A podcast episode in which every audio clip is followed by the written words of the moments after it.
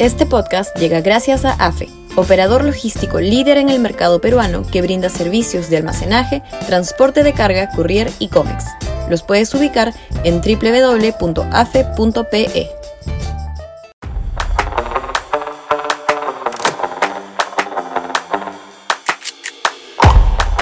Corrupción en todos lados.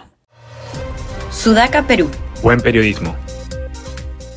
si se comprueba fehacientemente la veracidad de la transcripción del audio propalada esta semana en el programa de Philip Butters en Williams TV, que revelaría que al ex ministro de Transporte Juan Silva, el lobista mafioso Samir Villaverde, lo habría sobornado con 100 mil soles como adelanto de otros pagos corruptos, pondría en clara evidencia que este gobierno estaría carcomido desde sus cimientos con la anuencia del presidente Castillo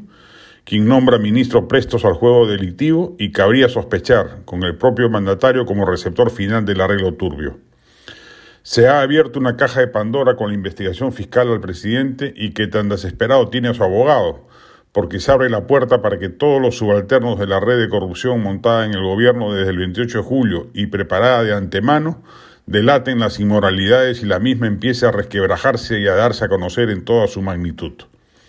avergüenza en general, más allá de la circunstancia, a verificar de este último audio la pusilanimidad de la oposición congresal que no es capaz de reaccionar indignada frente a lo que pasa delante de sus ojos.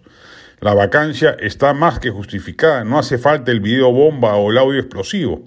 Ya sabemos que el régimen es corrupto y que los protagonistas de todos esos actos han tenido cercanía y amparo en la figura presidencial. No hay más prueba que adjuntar. Y si la cómplice protección de los grupos de izquierda en el legislativo impide alcanzar los 87 votos que nos libren de este infame gobierno,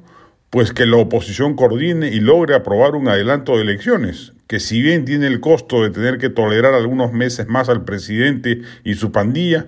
al menos le daría una luz de esperanza al país en el sentido de que la pesadilla va a acabar pronto. La calle, por su parte, tiene que poner como gran tema de agenda la lucha anticorrupción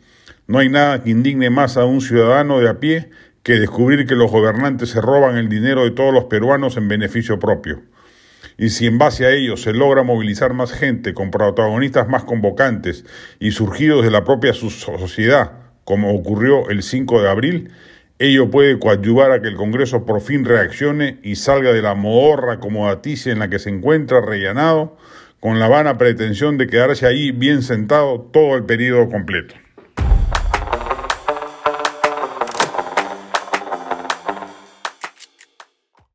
Este podcast llegó gracias a AFE, operador logístico líder en el mercado peruano que brinda servicios de almacenaje, transporte de carga, courier y cómics. Los puedes ubicar en www.afe.pe.